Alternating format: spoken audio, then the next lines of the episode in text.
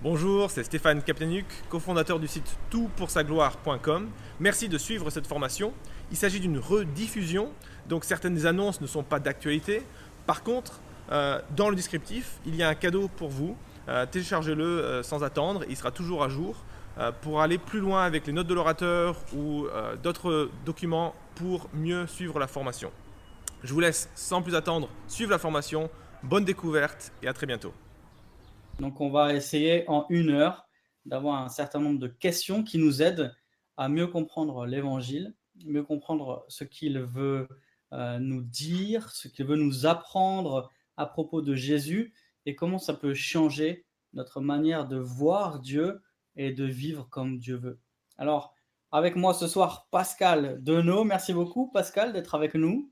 Ça me fait grand plaisir, Mathieu. Merci de l'invitation de Saint-Jérôme euh, au Québec, c'est ça? Exactement. Euh, et euh, pour nous, là, c'est en plein milieu de l'après-midi, il est 14 heures, il fait beau soleil.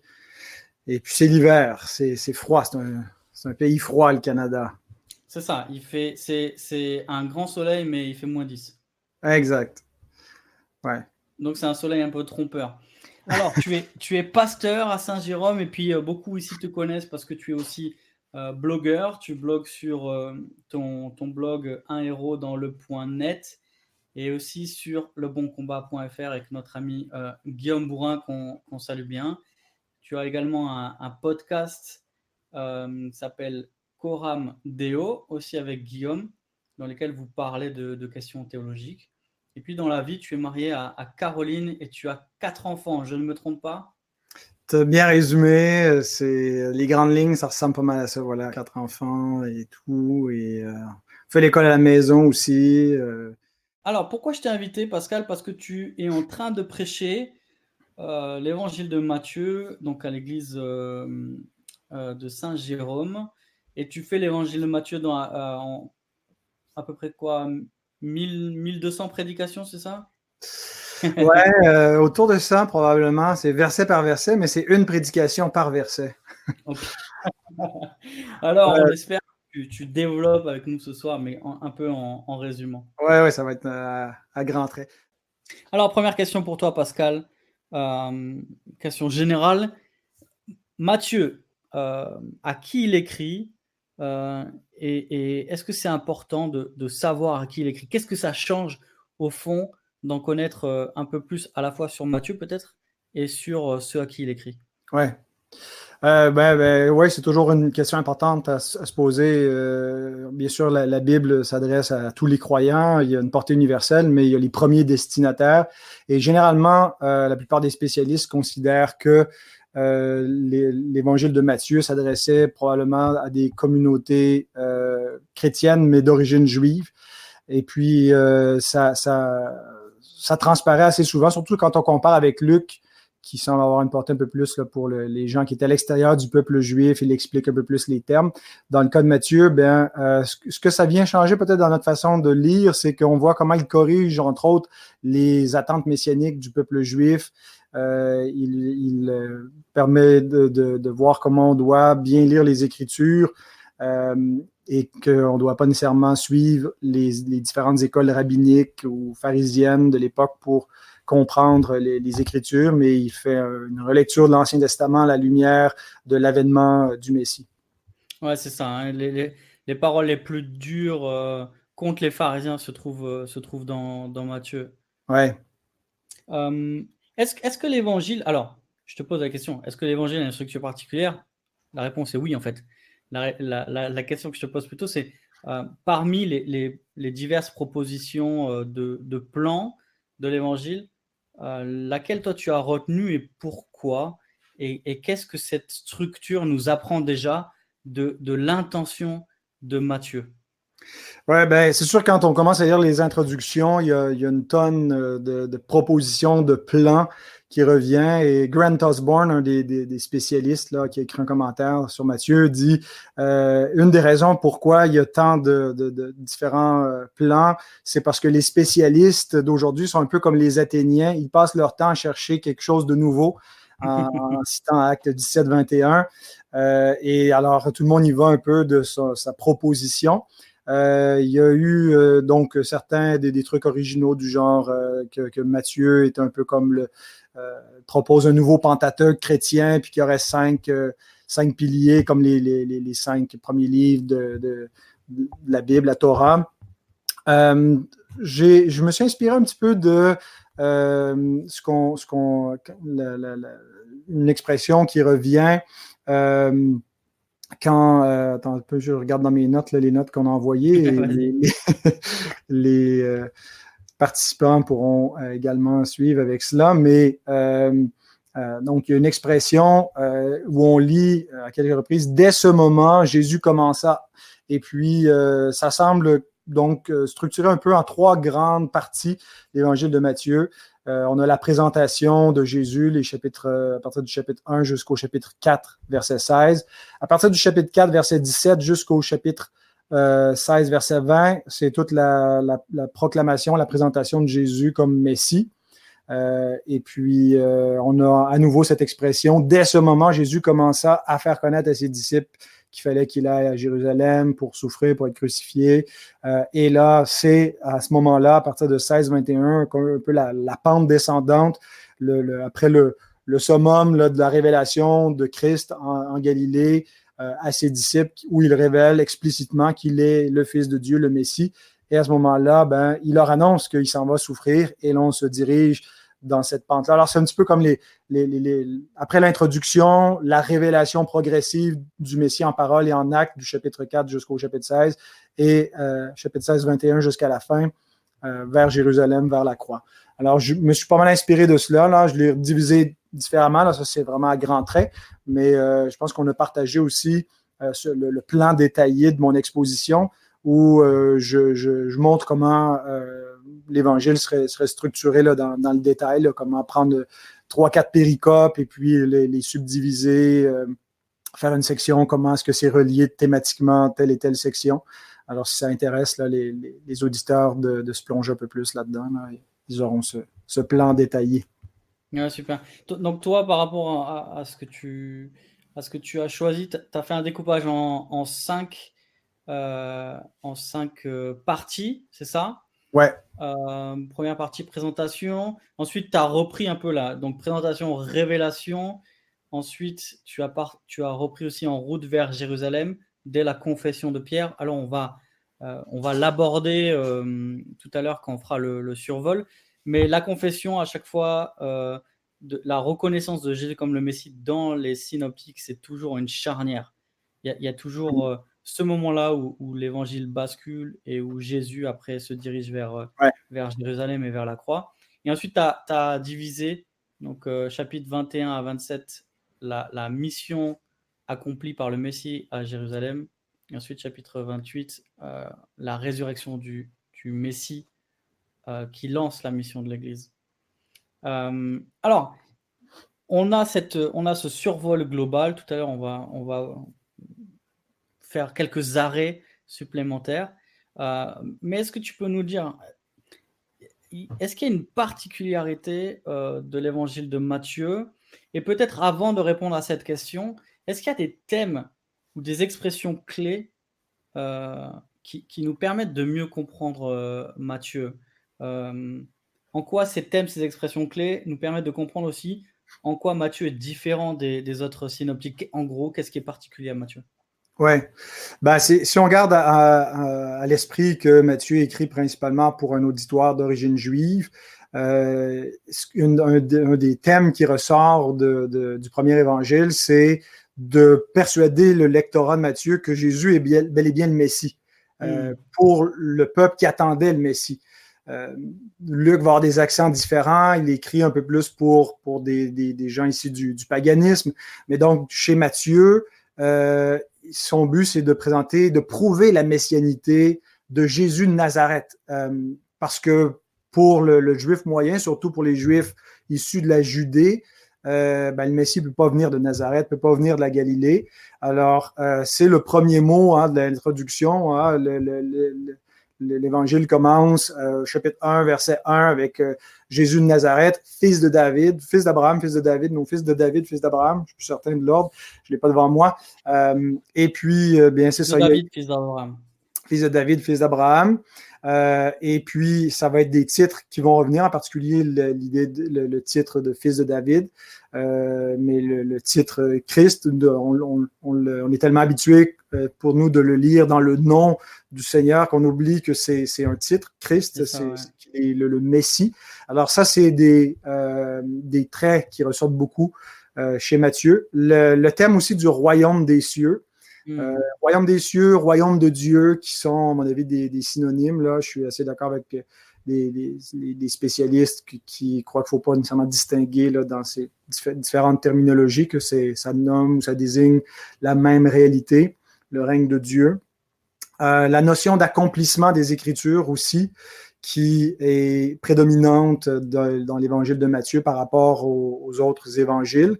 Euh, par exemple, le, verbe pléro, euh, qui veut dire accomplir, euh, est, cité donc 14 fois pour mentionner l'accomplissement des Écritures. on le retrouve peut-être deux fois de plus, là, mais 14 fois où c'est les Écritures, où c'est une prophétie qui s'accomplit. Euh, alors, j'ai mis dans, mes notes la liste des, textes qui mentionnent. Alors, cette notion-là, je pense que c'est, ça va avec l'idée que Matthieu veut démontrer euh, à ceux qui avaient déjà les Écritures, qui attendaient le Messie, que c'est Jésus qui accomplit euh, les Écritures. Alors, tu as parlé de, as parlé de, de, titres. On, retrouve deux expressions dans, dans l'évangile de Matthieu. On retrouve fils de David, fils de l'homme. Euh, qu'est-ce, que, veulent dire ces expressions? Quel, rôle elles jouent dans l'évangile par rapport à la révélation de, qui est Jésus? Euh, Fils de l'homme, euh, ça semble être dans la bouche de Jésus un des titres favoris que le Seigneur utilise pour se désigner lui-même. Pourquoi exactement Certains ont proposé que c'est peut-être parce que le titre Messie ou euh, fils de David avait des connotations euh, qui étaient déjà très, très marquées, avec lesquelles Jésus s'identifiait pas ou voulait plutôt... C'était des, des, des, des, titres qui étaient déjà un peu chargés. Alors Jésus prend en quelque sorte un titre qui est un peu vierge, qui est un titre messianique quand on, lit en particulier euh, le livre de, Daniel, du prophète Daniel, où on, voit un fils de l'homme qui s'avance devant l'ancien des jours pour recevoir le règne. on peut l'associer comme une figure messianique. C'est ce que euh, faisaient beaucoup de, lecteurs de l'Ancien Testament au temps du Seigneur euh, que le, fils de l'homme, mais ce n'était pas un, titre qui était aussi usité, aussi défini et il y avait un peu de, mystère autour. Alors, euh, c'est évident euh, quand Jésus euh, se, désigne comme le Fils de l'homme qu'il renvoie à cette prophétie. On peut lire dans Daniel, j'ouvre Logos, Daniel 7, verset 13, 14. Je regardais pendant mes visions nocturnes, et voici, sur les nuées des cieux, arriva quelqu'un de semblable à un fils de l'homme. Il s'avança vers l'ancien des jours et on le fit approcher de lui. On lui donna la domination, la gloire et le règne. Et tous les peuples, les nations et les hommes de toute langue le servirent. Sa domination est une domination éternelle qui ne passera point et son règne ne, sera jamais détruit. Alors, Fils de l'homme renvoie à euh, cette figure un peu mystérieuse au temps où Daniel fait la prophétie. Euh, mais Jésus, donc, euh, va, va, nous révéler qui, qui il est. Et euh, dans l'Ancien Testament, c'est clairement associé à une figure royale, hein, celui qui vient pour régner. Et mm. c'est le fils de David qui vient pour régner. Alors, cette deuxième expression, fils de David, renvoie à l'alliance davidique, à la promesse qui, est, qui commence avec David, que Dieu ferait asseoir un descendant qui, sur le trône de David, qui régnerait à jamais. Et la, euh, la, promesse, elle est répétée. On la retrouve beaucoup dans les, prophètes de l'Ancien Testament. Euh, donc, qu'il y a une attente d'un fils de David. Euh, c'est intéressant aussi au tout début de l'évangile de Matthieu que le, premier qui est appelé fils de David, ben, après Jésus, qui, est nommé au verset 1, mais un peu comme dans le préambule, mais dans le, dans le récit historique, c'est Joseph, le père de David, qui est appelé par l'ange qui vient le visiter alors que, hmm. Joseph réfléchit pour euh, répudier secrètement Marie et il lui dit, il s'adresse à lui en l'appelant Joseph, fils de David dans un contexte où il, l'invite à ne pas répudier Marie, à la, prendre, parce que l'enfant qu'elle a conçu vient de l'esprit. Mais l'idée, c'est que euh, c'est par Joseph que Jésus euh, a, droit au trône de David, son père. Et, en quelque sorte, l'ange, en s'adressant à Joseph comme fils de David, l'Esprit en inspirant le texte de cette façon-là, dans ce contexte d'un Messie qui naît euh, en Galilée, qui naît, ben, dans, à Bethléem, mais qui va grandir à Nazareth. Euh, on veut légitimer qu'il a droit à ce trône davidique, en tout cas qu'il est un descendant de David. Il faudra qu'il y ait d'autres éléments en plus que d'être un descendant de David pour y avoir droit. Euh, mais donc voilà, c'est Jésus est fils de David par Joseph. Euh, il l'est peut-être également par Marie. Il y a deux euh, généalogies. Certains croient qu'une, celle qui ramènerait à, Marie, l'autre à Joseph. Mais c'est par le Père qu'il aurait droit à ce, titre messianique. Alors, c'est un titre qui est souvent qui est en lien avec la, royauté, qui anticipe la, la relation euh, entre Jésus, Salomon, le temple, la résurrection euh, et la construction de l'Église, dans le sens que euh, quand Dieu fait la promesse à David, c'est dans le contexte où David veut bâtir la maison. Dieu lui dit non, ça va être ton fils. C'est effectivement son fils Salomon qui construit, mais c'est pas la véritable maison qui est bâtie à ce moment-là. Et Jésus, dans l'évangile de Matthieu, se présente en disant il y a ici plus que Salomon. Euh, il désigne sa royauté comme étant supérieure, même si à vue humaine, euh, à, vue d'œil, ça ne tombait pas sur le coup de l'évidence. Mais c'est lui qui va bâtir et il dit un peu plus loin dans l'Évangile qu'il va bâtir son Église. Certains font euh, ce parallèle entre l'Église qui est le temple, le vrai temple, mais le, temple qui va être bâti post-résurrection. Et donc, le fils de David, c'est ce fils éternel ressuscité qui va euh, siéger pour toujours sur le trône de David, mais qui bâtit aussi la maison de, l'Éternel. Alors, il y a un peu tout ça qui est contenu et qui est, qui est là en développement progressivement, qui revient à plusieurs reprises à des moments clés dans l'évangile de Matthieu, par exemple, à la colère dans le temple. Il est déclaré aussi fils de David par la foule euh, pour montrer que ce, temple, ce premier temple, il est détruit, mais il va être remplacé par un autre. On pourrait y revenir dans le survol. Ouais, et puis pour ceux que ça intéresse, euh, donc euh, euh, cette promesse de Dieu faite à David en 2 Samuel 7, on l'a traité avec Frédéric Bican lors de notre dernier webinaire. donc c'était une heure pour mieux comprendre 1 et 2 Samuel. Donc pour ceux que ça intéresse, allez, allez revoir ce, ce webinaire sur 1 et 2 Samuel. Alors justement, puisqu'on parle de fils de David, de la promesse qui a été faite à David, de l'accomplissement en Jésus, c'est ma dernière question d'introduction. Euh, comment Matthieu utilise l'Ancien Testament? Euh, on, remarque quand on lit qu'il y a beaucoup de citations, d'allusions à l'Ancien Testament, euh, à des prophéties, Ésaïe en particulier. c'est quoi le lien entre Matthieu et l'Ancien Testament? Comment Matthieu nous donne un éclairage nouveau sur l'Ancien Testament Qu'est-ce que c'est ces allusions, ces citations nous, nous apprennent euh, dans, dans l'évangile de Matthieu? Alors surtout la notion d'accomplissement euh, qui ressort. Euh, sur les 14 occurrences où Matthieu déclare que l'Écriture est pléro accomplie par Christ, on en retrouve six dans les quatre premiers chapitres qui sont beaucoup en lien avec les origines galiléennes de Jésus. Euh, peut-être parce que c'était quelque chose qui était rédhibitoire pour le peuple juif, l'idée d'un Messie euh, galiléen. Euh, et puis, d'ailleurs, il y a, un, de ces, une de ces occurrences où Matthieu dit que les, selon ce que les prophètes ont dit, je pense que c'est dans Matthieu 2, 21, il sera appelé Nazaréen.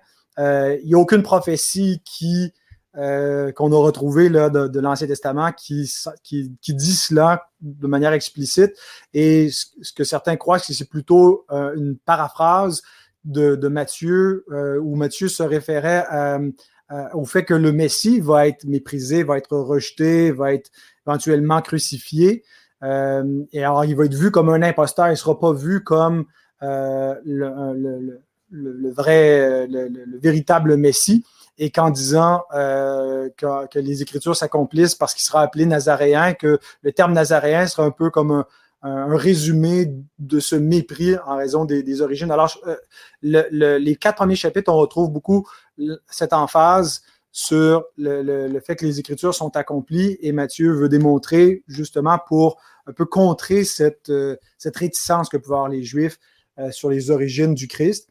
Une chose aussi qui est intéressante dans les premiers chapitres, c'est pas seulement que Matthieu nous montre comment, ou qu'il dise toujours explicitement que Jésus a accompli tel verset spécifique de l'Ancien Testament, mais il semble nous présenter Jésus en récapitulant l'Ancien Testament, euh, où on voit euh, le, Jésus d'abord qui va se réfugier en Égypte pendant les, récits de, l'enfance, euh, lorsque Hérode veut faire mourir les, premiers-nés, et puis il se retrouve en Égypte. Comme le peuple juif, il est appelé hors de l'Égypte. Peu de temps après, il va être baptisé. ensuite, c'est la tentation au désert et on le retrouve sur la montagne tout de suite après. Alors certains voient en cela des parallèles avec le, peuple en Égypte, la sortie d'Égypte, le baptême dans la mer Rouge, les 40 ans au désert, 40 jours. bien sûr que, le parallèle est, évident, mais euh, je pense que c'est pas que Jésus euh, récapitule l'histoire d'Israël, c'est plutôt l'inverse. C'est plutôt le peuple d'Israël qui anticipait l'histoire du Messie euh, qui, euh, un peu comme Adam qui a été, euh, est l'image de celui qui devait venir, ou Melchisédek qui est rendu semblable au Fils de Dieu. Alors, c'est pas l'antitype qui, est précédé par le, le type. Et, et, le modèle ultime, c'est pas donc Jésus qui est rendu conforme à Israël, c'est le contraire. Et dans ce sens-là, il y a cette idée d'accomplissement euh, où on comprend que c'est pas juste quand Jésus accomplit les Écritures qu'il y avait euh, un texte spécifique ou une prophétie où il devait y arriver un, événement, mais c'est qu'il donne le sens plénier, le sens complet. Et, je pense que dans le mot pléro, c'est pas seulement l'idée d'accomplir, mais c'est aussi de rendre plein. Euh, alors quand on voit euh, Matthieu, il va dire dans, Matthieu 2.15, euh, j'ai appelé mon fils hors de l'Égypte. Il cite Osée 11.1. Il, il utilise le verbe pléro pour dire qu'il a accompli l'Écriture. Euh, mais quand on lit Osée 11, ça semble pas tomber sur le coup de l'évidence que c'est un texte qui nous parle du Messie. Jésus parle du temps, Dieu parle qu'il a sorti son peuple de l'Égypte, il a appelé hors de l'Égypte, mais qu'ils se sont tournés vers les idoles. Euh, il n'y a rien clairement dans le contexte qui nous parle du, Messie, mais euh, pléro peut avoir ce sens aussi de rendre, euh, de, donner un sens plus complet à ces événements-là. et donc, en Israël, on a un sens typologique qui anticipait le véritable Israël eschatologique, Jésus, le Fils qui va accomplir de, manière ultime et plénière ce qui était anticipé par Israël et pas seulement juste d'accomplir euh, telle ou telle portion des Écritures, mais tout ce que l'Écriture attendait. Il va accomplir tout l'Ancien Testament et c'est un peu ce qu'il dit quand il dit, je suis pas venu abolir la loi, mais je suis venu euh, accomplir la loi et les prophètes. la loi et les prophètes, euh, quand Jésus l'accomplit, c'est pas juste qu'il accomplit des, prophéties spécifiques, mais l'exigence des Écritures qui euh, euh, est, l'histoire des Écritures qui a été euh, anticipée, préfigurée par Israël, mais là, on arrive à la fin des siècles et le Fils l'accomplit dans, dans, son entièreté. Alors, je pense que c'est, il faut prendre un peu de recul que juste voir des portions de versets là accomplis. Et c'est pas juste, c'est pas juste une, une, correspondance. c'est un peu, dis-moi si, si tu es d'accord avec moi. C'est aussi l'idée, par exemple, quand on dit que Jésus est le nouvel Adam, euh, ce n'est pas juste que, que, Adam pointait vers lui, mais que, Jésus a fait ce que Adam n'a pas fait et ce que Adam ne pouvait pas faire. Et donc, il n'est pas comme Adam, il est, il est mieux que Adam. Mhm. en ce sens-là, Jésus est aussi le, le, nouvel Israël, le vrai Israël, la, la, vraie descendance d'Abraham. Et, en lui, par la foi, nous devenons aussi descendance d'Abraham. Et il y a une. c'est pas juste qu'il y a une correspondance. Il y a Jésus accomplit parfaitement les, les, les, desseins de Dieu là où, où le peuple avait, avait échoué. Exact. Et, et c'est pas toujours euh, que le, le, parfois c'est en, parallèle avec un échec, euh, mais parfois aussi, tu sais, on dit euh, le vrai Israël, on pourrait dire par exemple aussi le vrai fils de David. Salomon était un vrai fils de David, il n'était pas un faux fils de David. Et, et, Salomon, qu'est-ce qu'il anticipe? Il anticipe la gloire du fils de David. Il n'y a, pas d'époque plus glorieuse dans l'histoire d'Israël que le règne de Salomon, mais Jésus dit que c'est rien euh, il y a ici plus que, Salomon, que le règne de Salomon est, rien en comparaison au règne du, du vrai fils de David. Alors, c'est pas que l'autre était faux, c'est pas que ça, n'allait pas euh, avoir une. Euh, que, que, voilà, et c'est juste que ça anticipait quelque chose de, de plus glorieux. J'ai été un peu distrait parce que ta, ta face, euh, ton icône est réapparue. Là. Il y a ah, caméra. Est-ce que tu, tu, me vois à nouveau là?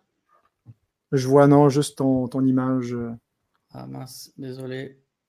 Je vais faire une petite manipulation en espérant que ça marche. Sinon, je continue tout seul maintenant que je... Ah bon. Non, j'ai une question pour toi. Alors, on va commencer euh, le survol, si tu veux bien. Ça n'a pas fonctionné, en tout cas pas de mon côté. Ah mince, euh, c'est terrible. Qui c'est qui m'a mis en petit? C'est toi, Stéphane Ouais, vas-y, pose ta question suivante et puis euh, on, va, on va relancer ta vidéo. Ouais, alors, euh, normalement, ça devrait marcher. Bien, euh, Pascal.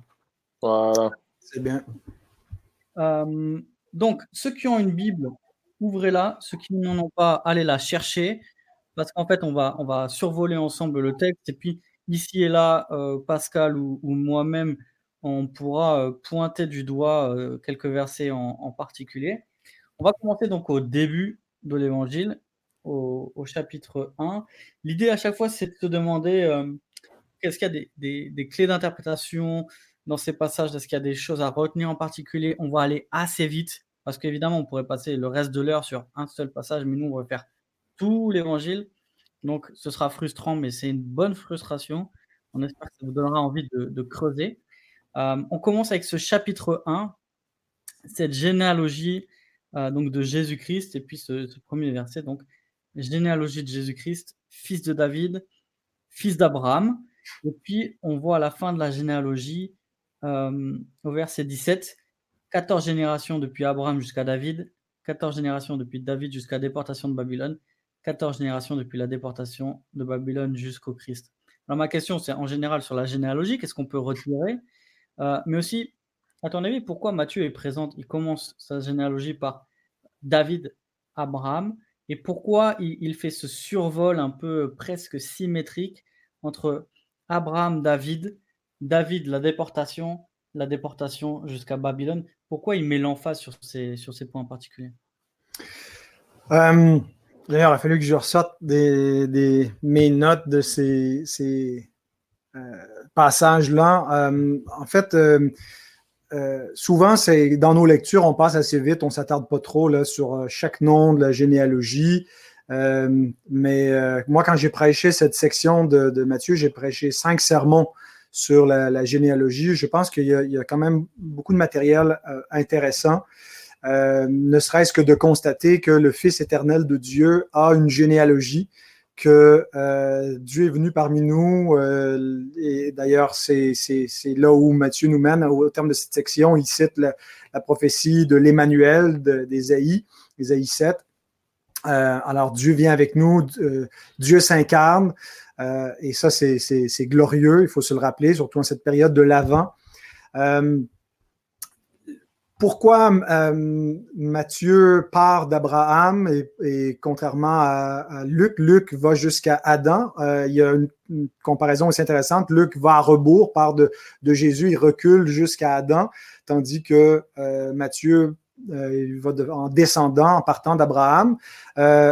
En remontant jusqu'à Adam, il y a dans l'indication de la, généalogie euh, lucanienne qu'il euh, y a une portée un peu plus universelle au destinataire de l'Évangile. On part avec le, Père de l'humanité, tandis que euh, pour Matthieu, on part avec le, Père de la nation des, Juifs. Alors, je pense que ça s'inscrit dans le fait que c'est les destinataires à qui il écrit et puis l'attente messianique. Et puis euh, maintenant, pourquoi est-ce qu'il le divise comme ça en, 14, 14, 14? Je suis pas absolument certain. Je me souviens que j'ai probablement commenté cela, mais là, j'ai pas pensé à les sortir dans mes notes et de mémoire, ça me vient pas. Mais peut-être que toi, tu avais, euh, déjà quelque chose que tu te souviens de tes cours. Ou...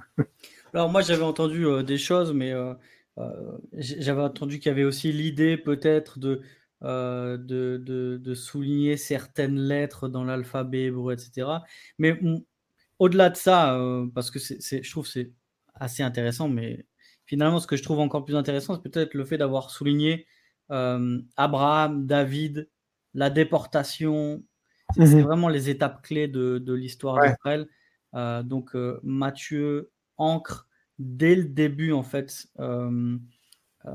Jésus dans l'histoire d'Israël de manière particulière, notamment avec, avec ses personnages clés. Euh, on a donc cette généalogie.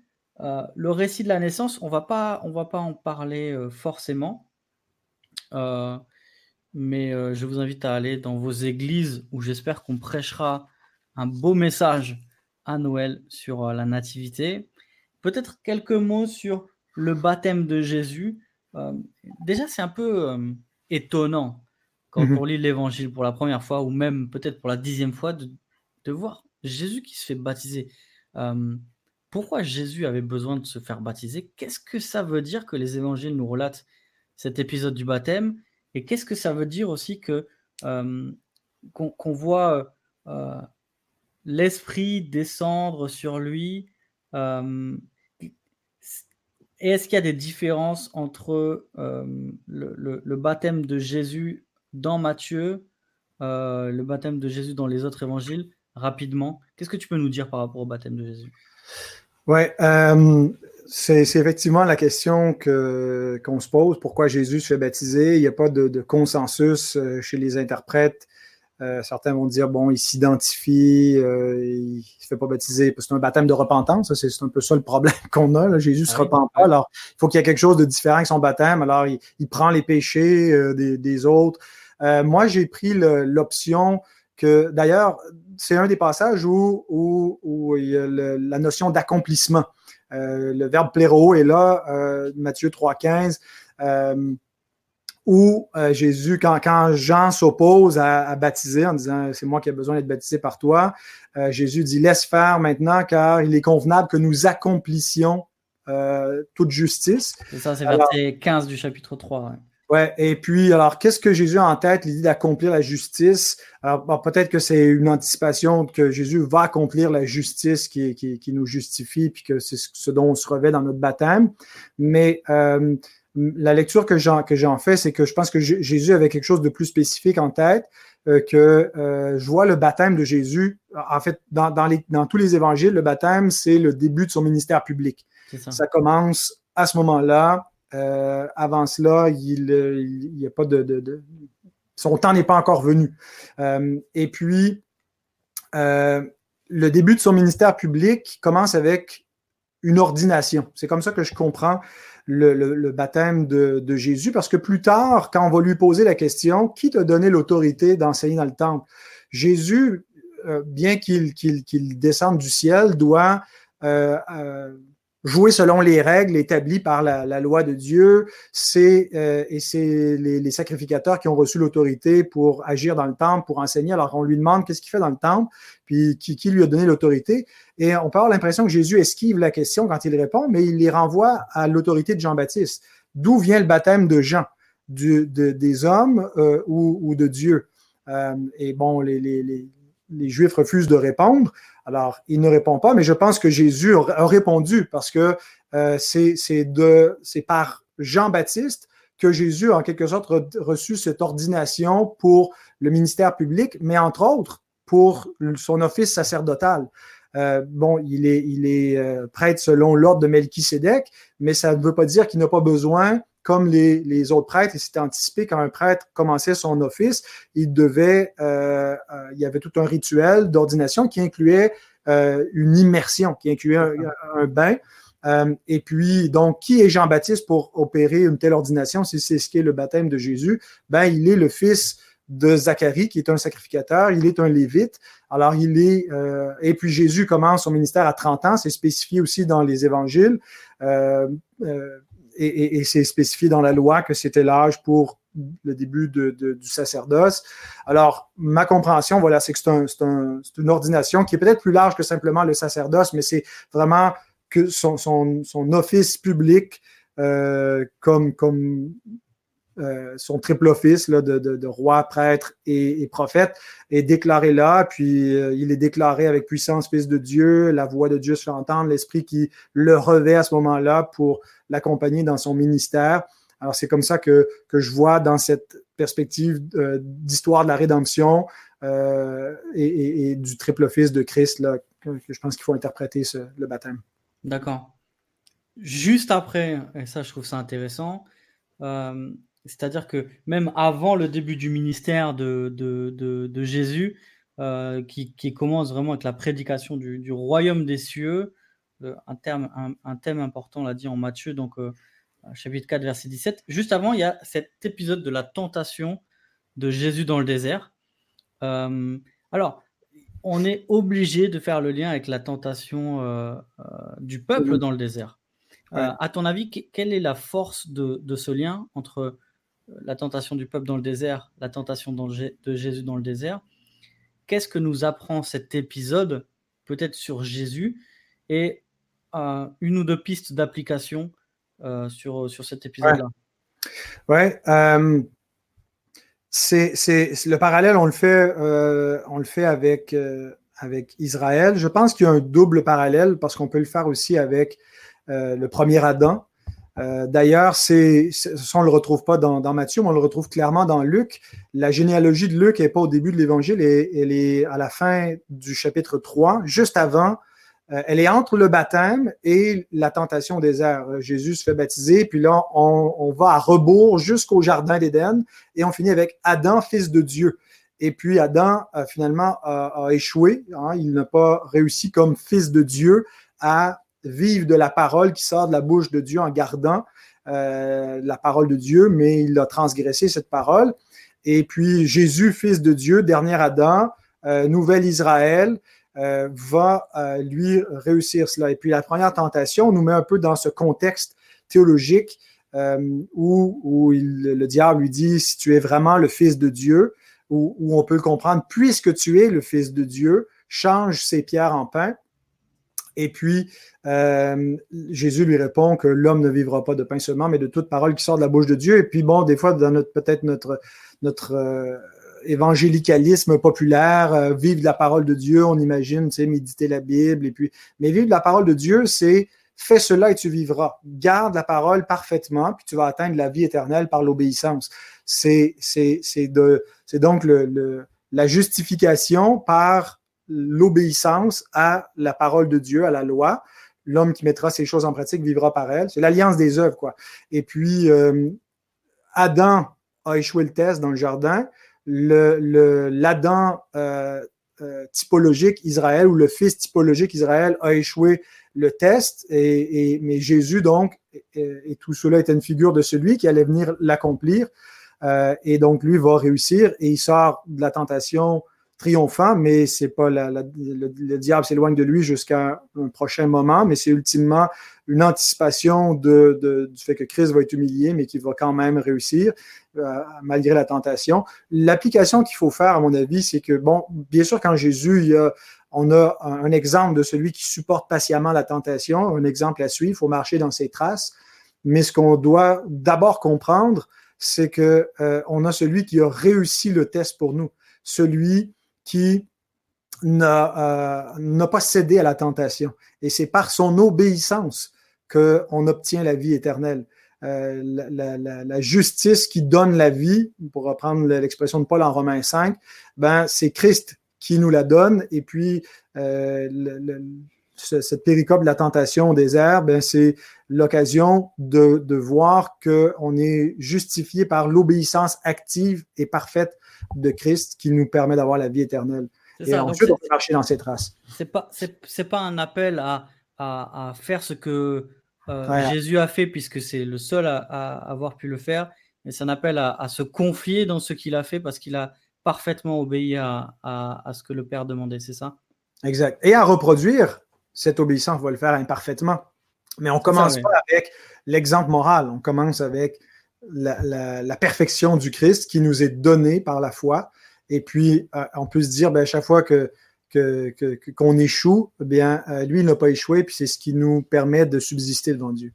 Magnifique. Alors, on arrive peut-être à un, gros morceau de l'évangile de Matthieu, le sermon sur la montagne, donc qui occupe euh, trois chapitres, vers, mm. chapitres 5, 6 et 7. C'est à la fois un passage qui est bien connu et assez méconnu.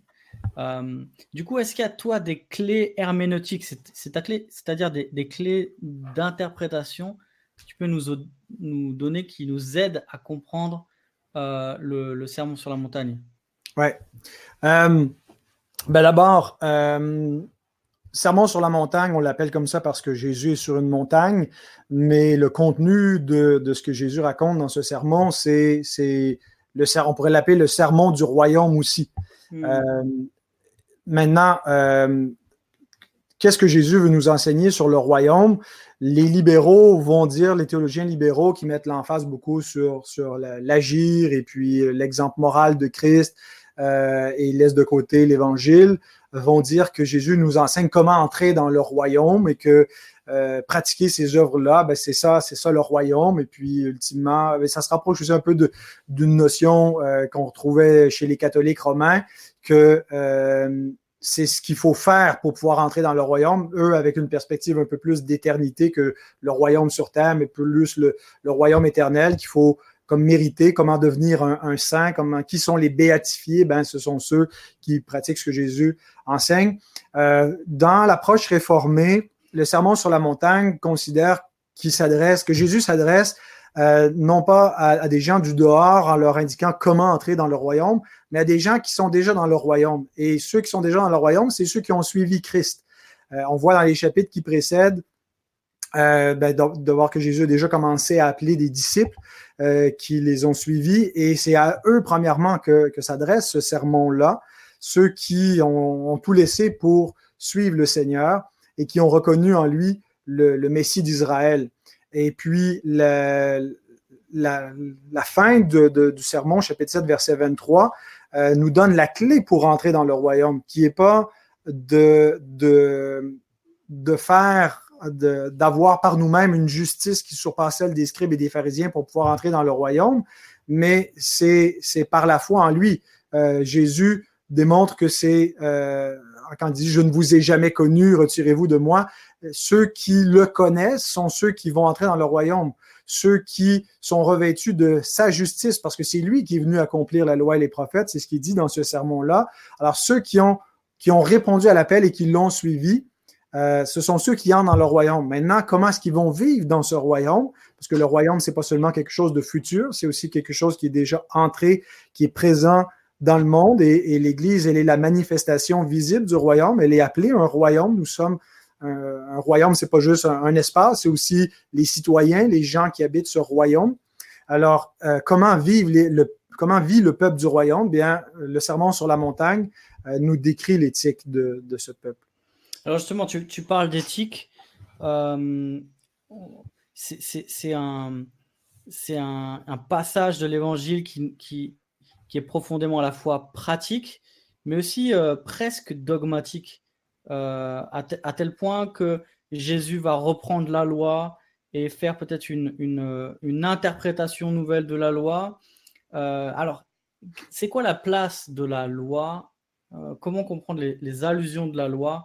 Dans, dans, cet évangile de Matthieu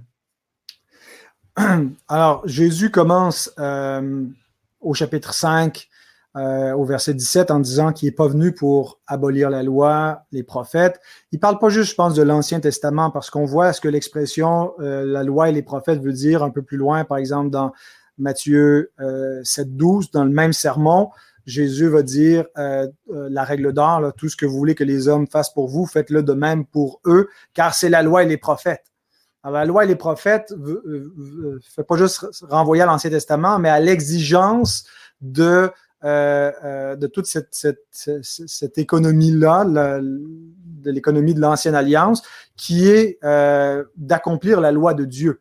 Alors, Jésus dit qu'il est venu accomplir la loi de Dieu et que le, le, le, croyant, pour pouvoir entrer dans le royaume, doit avoir une justice qui surpasse celle des scribes et des pharisiens. Alors, aux yeux des Juifs de l'époque, c'était l'élite, c'était la justice euh, insurpassable. Euh, mais Jésus dit elle est bien insuffisante, bien en deçà des exigences de Dieu. Ils ont vraiment une justice de surface, ils sont des hypocrites. Mm. Alors, le, croyant euh, est revêtu de la justice de Christ, c'est lui qui l'accomplit, mais cette justice va se manifester de manière concrète dans sa vie. C'est pas juste, on peut pas simplement clamer qu'on est justifié puis c'est c'est tout mais euh, notre justification doit, euh, doit se manifester, autrement dit, la, justice de Jésus doit avoir des échos dans notre vie. Et dans le reste de, de, de ce sermon, Jésus décrit euh, à, quoi ressemble l'obéissance à la loi des enfants du royaume. Et donc, dans les antithèses, les, on retrouve six antithèses où Jésus expose la, loi de Moïse. Certains interprètent pensent que Jésus abolit la loi de Moïse pour la remplacer. C'est comme ça qu'ils comprennent l'expression Vous avez entendu qu'il a été dit, mais moi je vous dis. Euh, mais en réalité, euh, je pense la bonne façon de comprendre ces, oppositions, c'est, pas euh, Jésus s'oppose pas à Moïse, il s'oppose aux interprétations rabbiniques et erronées de Moïse et il donne la bonne façon de comprendre la loi. Euh, et donc, il y a un, Jésus fait un double usage à ce moment-là de la loi. D'un côté, il nous montre euh, notre péché par la loi. Il nous montre que euh, on est tous, par exemple, des meurtriers, même si on n'a pas tué personne, parce qu'on a tous conçu de la colère et exprimé par notre bouche de, des insultes envers notre prochain. Et donc, on est digne de la GN. Il nous montre qu'on est adultère, même si on n'a pas commis littéralement, parce que la loi va plus loin que simplement euh, les actions du corps, mais elle parle des pensées, du cœur. Et puis, euh, alors Jésus utilise ce qu'on appelle le deuxième usage de la loi, c'est-à-dire qu'il met à mort toute, euh, confiance que l'homme pourrait avoir dans sa propre justice et il, lui fait connaître son péché par la loi. Hein, la, loi a pour but de mettre en évidence le péché, mais dans quel but? De conduire à Christ. Et en même temps, Jésus fait un, autre usage de la loi, ce qu'on appelle le troisième usage de la loi, qui est la règle de conduite. Euh, la loi nous montre notre péché, mais une fois qu'on s'en repent et qu'on vient à Christ et qu'on est justifié, ben, euh, Christ nous renvoie à la loi pour qu'on sache qu'est-ce qui plaît à notre Père et, vers quoi on doit tendre. Il termine cette section des antithèses en disant Soyez donc parfaits comme votre Père céleste est parfait. Alors, il nous montre que euh, le standard, c'est pas celui des pharisiens, c'est celui de la parfaite loi de Dieu. Du parfait amour de Dieu, qui va toujours être imparfait dans notre, réalité à nous, mais c'est pas par notre propre euh, obéissance qu'on va entrer dans le royaume, c'est par celle de Christ, mais qui va quand même se répercuter dans notre façon d'obéir à la loi. Donc la loi de Dieu, euh, c'est pas juste une histoire de l'Ancien Testament. Jésus la met au cœur de la vie des enfants du royaume. Si toi tu devais donner euh, le cœur du sermon sur la montagne, qu'est-ce qui, a, à ton avis, euh, euh, est le cœur Qu'est-ce que tu dirais à, cette question-là? Ben, C'est difficile d'isoler de, un passage comme, comme, comme le cœur et tout est dit, tout est résumé là, mais, mais j'aime bien la règle d'or, Matthieu 7, 12. ça nous, Jésus va dire que c'est la loi et les prophètes de faire aux autres ce qu'on voudrait qu'ils fassent pour nous. Euh, ça nous donne le standard de justice qu'on ne peut pas atteindre, euh, que Christ a accompli pour nous, mais que nous pratiquons néanmoins. Euh, et, ça nous donne en fait un peu le contenu de, tout ce que dans ce sermon, parce qu'on se demande quand on lit ce sermon, est-ce que c'est la loi ou c'est l'évangile? Mm. On a une espèce de, combinaison intelligente et, gracieuse des deux, où Jésus, par la loi, nous mène à sa propre justice à lui qui est venu accomplir, mais nous amène aussi à marcher dans, dans ses traces. Donc, euh, on a l'Évangile, mais qui produit une conformité à la loi. Et c'est ce qu'on retrouve aussi dans Romains 8, que l'Évangile, par la puissance de l'Esprit, parce que Christ a accompli, euh, rend la justice de la loi accomplie en nous. D'un côté, légalement par notre justification, mais aussi d'un côté, d'un autre côté, éthiquement par notre sanctification. Ce sont les, les deux faces d'une seule pièce qui est notre salut. Ok. Alors, on va sauter quelques, quelques chapitres et puis on va aller peut-être un peu plus vite parce que l'heure tourne.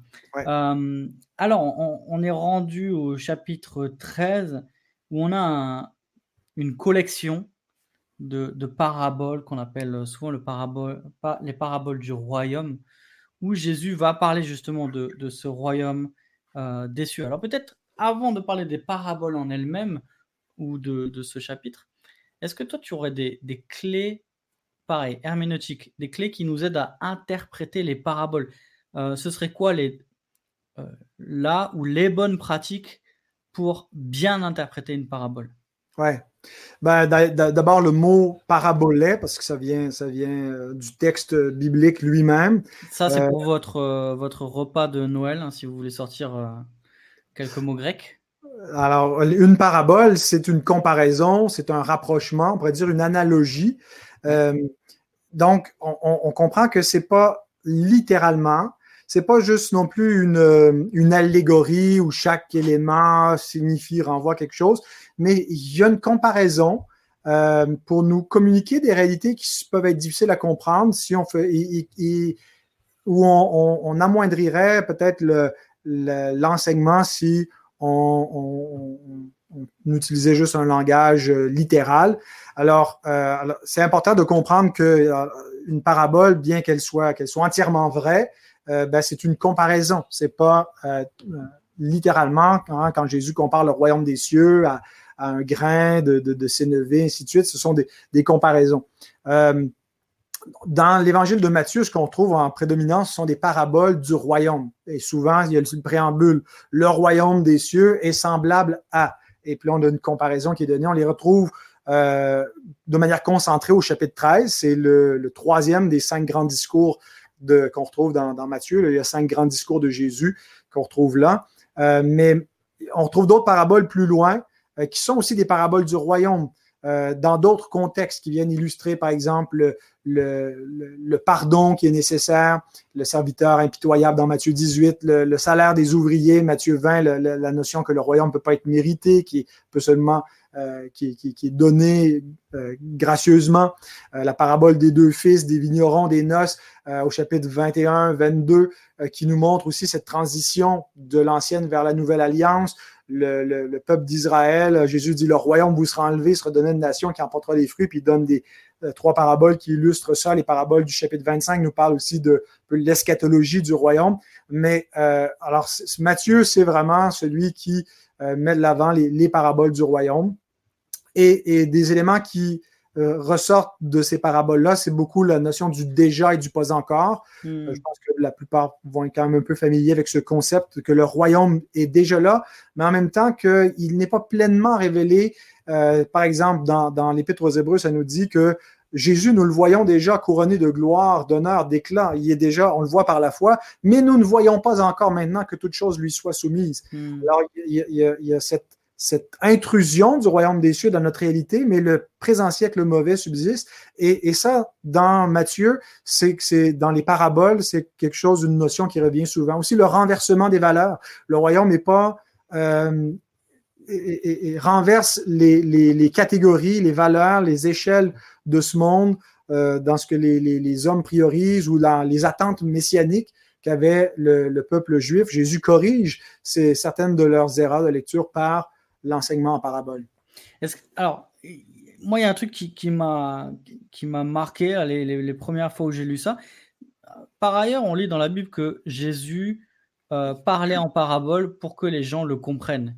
Mais dans Matthieu, au chapitre 13, euh, il nous dit que c'est pourquoi je leur parle, donc chapitre 13, verset 13, c'est pourquoi je leur parle en parabole, parce qu'en voyant, ils ne voient point, et qu'en entendant, ils n'entendent ni ne comprennent et pour eux s'accomplit cette prophétie d'Ésaïe. Et là, euh, verset 15, le cœur de ce peuple est devenu insensible, ils ont endurci leurs oreilles, ils ont fermé les yeux, de peur qu'ils ne voient de leurs yeux, qu'ils n'entendent de leurs oreilles, qu'ils ne comprennent de leur cœur, qu'ils ne se convertissent et que je les guérisse. Comment comprendre ce double rôle des paraboles de rendre plus clair et d'endurcir? Comment on comprend cette prophétie d'Ésaïe? En quelques mots? Euh, Ouais, dans le contexte où Jésus va, répondre à cette question des disciples, quand il leur demande euh, dans Matthieu 13 pourquoi tu leur parles en parabole, ils ne comprennent pas. Et puis il dit c'est à vous qu'a été donné de comprendre les mystères du royaume des cieux. Alors, c'est comme s'il y, a, une double utilité pour le langage en parabole, un peu comme quand euh, on prêche l'évangile, le même évangile, et aux uns une odeur de mort donnant la mort, et aux autres une odeur de vie donnant la vie. Euh, donc, il y a un double effet. Et puis, euh, en particulier pour les premiers euh, auditeurs de Christ, on est dans le contexte de la nation d'Israël. Euh, il y a une grande partie, il y a un reste en Israël qui va se tourner vers le Messie, qui va le reconnaître en lui, mais une autre partie qui s'endurcit. Jean nous dit, hein, la parole est venue chez les siens et les siens ne l'ont point reçue. Hmm. eh bien, les paraboles démontrent l'endurcissement du peuple juif l'endurcissement euh, vis-à-vis du, Messie, en particulier chez les chefs euh, qui rejettent Christ. Et puis, euh, donc, il y a, c'est pas une contradiction, ça accomplit ce, double, cette double intention de Dieu de révéler pour les uns et en même temps de voiler pour les autres, d'endurcir. Et c'est, un peu le un mystère du décret divin Hein, euh, son jugement est insondable, euh, mais euh, voilà, c'est ce que, le Seigneur fait. Et puis dans, Matthieu, Matthieu 11, que, personne qui, l'a, paru bon, Jésus va même exalter de exulter plutôt d'une sorte de, de, joie. Il va être euh, dans, une de ces, de ces transports d'allégresse en disant Je te loue, Père du ciel et de la terre, de ce que tu as caché ces choses aux sages et aux intelligents, de ce que tu les as révélées aux enfants. Mm. Et hein, le langage en parabole accomplit aussi ce dessin. Super. Alors, on saute encore quelques, quelques chapitres. On arrive au, au chapitre 16. On va pas forcément le commenter, mais on s'y arrête juste. Euh, on a cette déclaration, cette confession de Pierre euh, Jésus demande Qui suis-je au dire des hommes? Moi, le Fils de l'homme. Ils répondirent Les uns disent que tu es Jean-Baptiste, les autres Élie, les autres Jérémie ou l'un des prophètes. Et vous, leur dit-il, qui dites-vous que je suis? Simon-Pierre répondit Tu es le Christ, le Fils du Dieu vivant. Et là, on a une charnière dans l'évangile euh, où, à partir de ce moment-là, Jésus annonce euh, sa mission. Jésus, Jésus annonce qu'il doit mourir, être mis à mort à Jérusalem et qu'il doit ressusciter. Euh, donc ça, c'est vraiment la, charnière de, l'évangile. Et juste après, on a cet épisode au chapitre 17 de la transfiguration. Et là encore, c'est un épisode étonnant. On voit Jésus qui euh, gravit une montagne euh, et il est accompagné de deux disciples. Et puis, il est transfiguré et apparaissent avec lui Élie et Moïse. Et puis, on ne sait pas trop ce qui se passe. Il y a une déclaration encore qui ressemble à, la déclaration que Dieu a déjà faite au baptême de Jésus. Celui-ci est mon fils bien-aimé, en qui j'ai mis toute mon affection, écoutez-le. Euh, et ensuite, en gros, ils redescendent, et puis Jésus leur demande de rien parler. Qu'est-ce qui se passe dans cet épisode? C'est quoi cet épisode de la transfiguration? Qu'est-ce que ça nous apprend? Oui, et, c'est dans, le contexte ou dans la structure de Mathieu, je pense que c'est, tu fais bien de le souligner, là, c'est euh, un, épisode de charnière. Euh, moi, je l'ai vu comme le, point culminant du ministère en Galilée, mais le point tournant vers le ministère euh, à Jérusalem. point culminant parce que progressivement, Jésus se révèle aux disciples en parole et en action. Euh, et progressivement, ils, sont de plus en plus convaincus qu'il est le Messie, qu'il est le, Fils de Dieu. Et puis, on a cette déclaration de Pierre quand Jésus leur demande, euh, tu es euh, le Christ, le Fils de Dieu. et donc là, ils sont convaincus, après tout ce qu'ils ont vu, tout ce qu'ils ont entendu. Et là, Jésus, à partir de ce moment-là, leur annonce la croix. Parce que eux, dans leur tête, le Messie, ben, on s'en va à Jérusalem, pas pour qu'il soit crucifié, mais on va tasser Hérode de là, puis euh, voilà, ça va être le royaume des cieux, puis ça va être Jésus qui va s'asseoir sur le, trône de David. Euh, alors, ils n'ont pas du tout, du tout au programme la croix. Mais à partir de ce moment-là, Jésus leur annonce qu'il doit, euh, doit aller à Jérusalem, souffrir et être crucifié, mourir et ressusciter le troisième jour. Et là, Pierre s'oppose en disant à Dieu ne plaise, et c'est là où Jésus lui dit arrière de moi, Satan. Mm. Et puis, et là, euh, ça va être toute la route à partir du, chapitre 16 euh, jusqu'à la crucifixion où Jésus, mais la route en particulier vers Jérusalem où Jésus les prépare. Mais, mais encore là, ils vont être en route, ils vont, ils vont s'imaginer qui est le plus grand, qui va être assis à droite et à gauche. Ils n'imaginent pas une scène céleste, ils imaginent à Jérusalem qui va être assis à droite et à gauche euh, quand il va être dans son règne. Et puis lui, il leur parle de, de la croix, il, il, les prépare, mais ils sont pas prêts.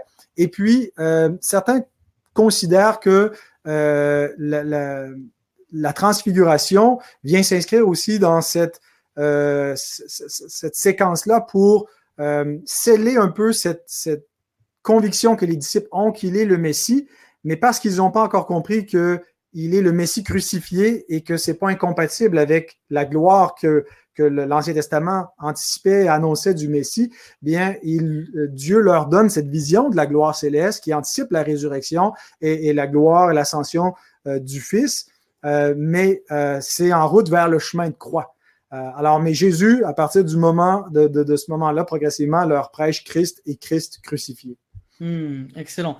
Chapitre d'après, on est au chapitre 18. Un, un chapitre qui est particulièrement intéressant puisqu'il parle de l'Église. Alors, ce n'est pas la première fois que Jésus parle de l'Église. Dès euh, la confession de Pierre, juste après la confession de Pierre, euh, il dit cette, cette, parole qui est à la fois magnifique, un peu énigmatique. Tu es Pierre, sur cette pierre, je bâtirai mon Église. Je te donnerai les clés du royaume des cieux. Ce que tu liras sur la terre sera lié dans les cieux. Ce que tu délieras sur la terre sera délié dans les cieux. Et au chapitre 18, il reparle de l'Église. Et notamment à partir du, chapitre, du verset 15, on a euh, ce processus par lequel on, cherche à gagner le frère qui a péché.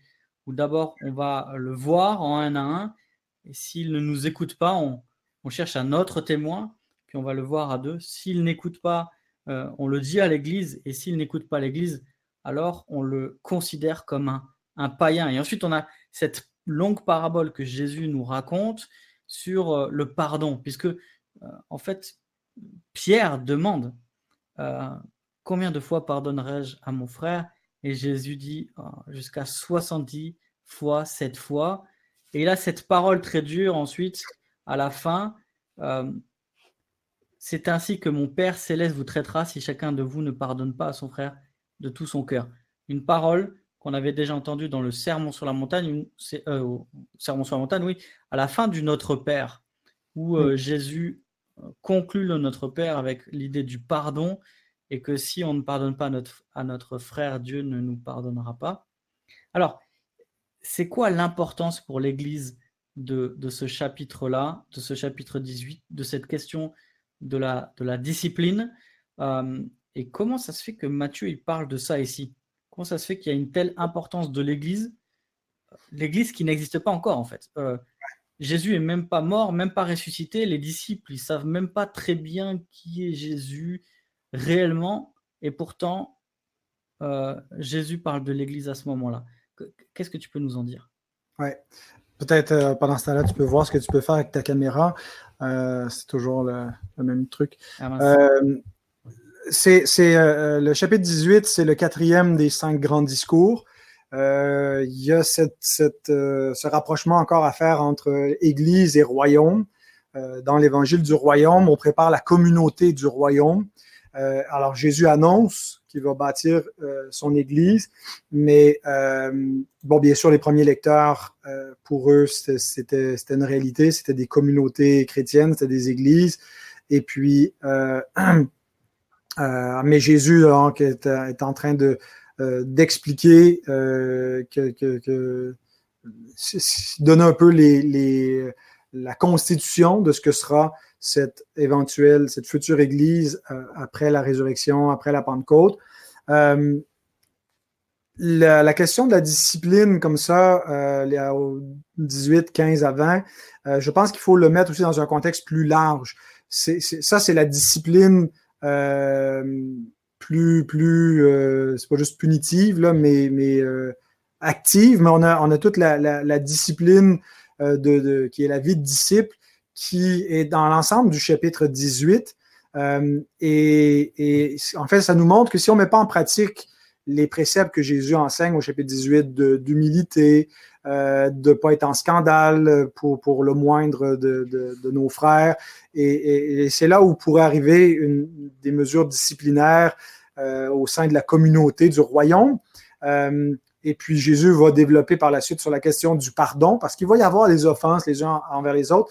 Mais euh, alors Jésus prépare en fait ses disciples c'est quoi la réalité du royaume? Lui-même s'en va pour offrir sa vie en sacrifice. Hmm. Il ne s'en vient pas dans, ce, contexte-là, je pense au chapitre 19, il va leur, enseigner en disant qu'il n'est pas venu pour être servi, mais pour servir. Alors, il, il change un peu leur façon de voir, c'est quoi leur valeur, eux, ils ont, là, on a trouvé le big guy, c'est le Messie, on s'accroche à lui, puis on va être assis à droite et à gauche, mais dit, vous voyez pas les choses de la bonne façon. Vous avez cette conception là de, de l'homme fort, mais c'est, si vous voulez être fort, si vous voulez être grand, vous devez vous abaisser, vous devez servir. Et, tout ce, chapitre 18 vient en quelque sorte renverser les attentes qu'ils ont pour montrer le royaume des cieux. Euh, c'est, pas comme les royaumes de ce monde. Hein. Dans ce monde, les hommes et les grands de ce monde tyrannisent euh, ceux sur qui ils règnent. Mais dans mon royaume, euh, vous allez plutôt servir le moindre de vos frères. Alors Jésus euh, instaure cette, discipline pour, le royaume qui, euh, quand on voit un peu ce, développement de révélation du royaume, mais cette trajectoire vers la croix, après la, révélation, oui, c'est lui le Fils de Dieu, c'est lui qui est venu régner, c'est lui le Fils de David, mais euh, c'est pas comme vous pensez, les gars. Alors, on comprend un peu le, correctif qui Super. Donc, on, se dirige vers Jérusalem et puis on entre dans, Jérusalem, on a euh, cette euh, confrontation avec les pharisiens au chapitre 23, avec certaines des paroles de, Jésus les plus dures, il me semble, du, Nouveau Testament. Euh, et ensuite, on a au chapitre 24 et 25 un, discours qu'on qualifie parfois d'apocalyptique, euh, en tout cas, il, nous parle de, des temps de la fin. Euh, alors, il y a beaucoup de questions d'interprétation. Peut-être on aura des questions euh, pendant le temps de questions-réponses sur ces questions-là. Mais je te propose qu'on se concentre vraiment sur... c'est vrai qu'il y a des choses qu'on ne comprend pas, qui sont un peu obscures, ou en tout cas qu'on ne comprend pas de prime abord. Mais dans ce qu'on comprend et dans ce qui est clair, qu'est-ce qui est intéressant de retenir de ce que Jésus dit par rapport à la fin des temps qui doit nourrir notre vie de disciple aujourd'hui dans ces deux chapitres? Ouais. Et, dans l'ensemble du Nouveau Testament, quand on, lit les passages eschatologiques, on n'a vraiment pas l'impression qu'ils nous disent bah, ça va être dans 2000 ans, euh, relaxé. On, sent l'imminence, l'urgence de, se préparer. Euh, alors, on est plus près du Seigneur que lorsque nous avons cru et on l'est plus près, nous encore, que eux ne l'étaient. Alors, il y a toute cette notion euh, de, de, que l'imminence du jugement doit avoir un impact sur l'Église et sur la vie des disciples, sur notre façon de vivre. C'est ce que l'eschatologie doit avoir un impact concret. Ça ne doit pas être juste là de s'intéresser au mystère de la fin puis comment ça va se passer. Mais maintenant, euh, quelqu'un pourra objecter, oui, mais euh, depuis que les pères sont morts, tout, tout demeure comme au premier jour. Pierre nous dit que les gens qui parlent ainsi veulent délibérément oublier les, anciens, les grands actes de jugement de Dieu, entre autres ceux qui ont été prophétisés par Christ. Euh, mm. et, je pense qu'une des raisons pourquoi il y a une telle imminence dans le Nouveau Testament sur le jugement, et, certains vont dire, ben, finalement, il s'était trompé, le jugement n'est pas arrivé, mais c'est faux. Euh, il y a eu déjà une figure du jugement dernier qui est arrivée euh, en l'an 70 avec la destruction de Jérusalem et du Temple qui n'est pas juste un événement euh, historique important pour comprendre l'ère chrétienne euh, par la suite et ce qui va arriver aussi, ce qui est arrivé au judaïsme euh, à partir de ce moment-là, mais pour comprendre les prophéties bibliques. Ma lecture de Matthieu 24-25, c'est une lecture, ce qu'on appelle prétériste partielle, c'est-à-dire que Jésus ne fait pas que parler d'éléments qui sont encore futurs pour nous, mais des éléments qui sont déjà accomplis dans le passé. Et pour lire Matthieu 24-25, il faut lire dans le contexte un peu plus large de, des discours de Jésus à Jérusalem. La dernière semaine, Jésus arrive à Jérusalem et puis la séquence, euh, je pense qu'à partir du chapitre 22, euh, on est le, mardi.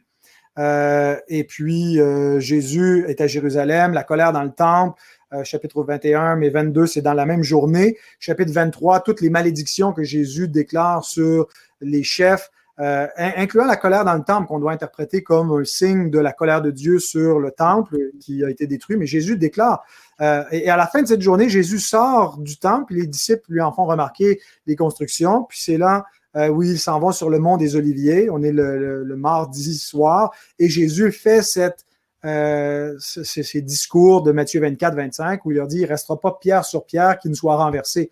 Alors, c'est pas futur, c'est passé pour nous, c'était futur pour eux, c'était euh, il dit cette génération passera pas avant que tout cela ne soit accompli. Mais alors, quelle est la portée pour nous si c'est déjà arrivé? Bien, c'est que tout ce que Jésus annonce n'est pas arrivé. Euh, parce que les disciples lui demandent quels seront euh, les, signes de, ton avènement, de la destruction et de la fin du monde.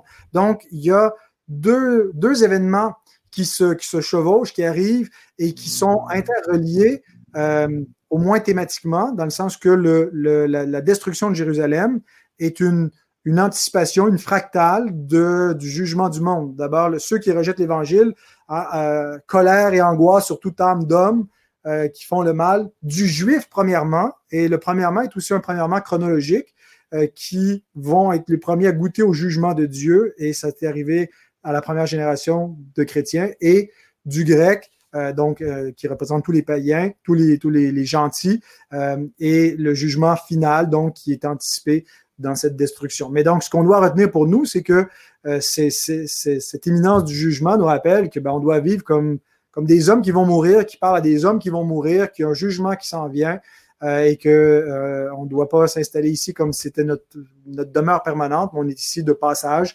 Alors, ça, ça, ça détermine notre, notre, façon de vivre la vie chrétienne. Tu, veux dire qu'on doit vivre le présent en prenant la fin comme point de départ, c'est ça? Tu m'enlèves les mots de la bouche. ah, super. Écoute, on, va directement aller à la fin. On va passer par la case passion quand même, parce que c'est le cœur de l'évangile. Euh, Matthieu y consacre plusieurs chapitres. Euh, c'est pas propre à l'évangile de Matthieu, bien sûr, puisque chaque évangile euh, relate la, la passion.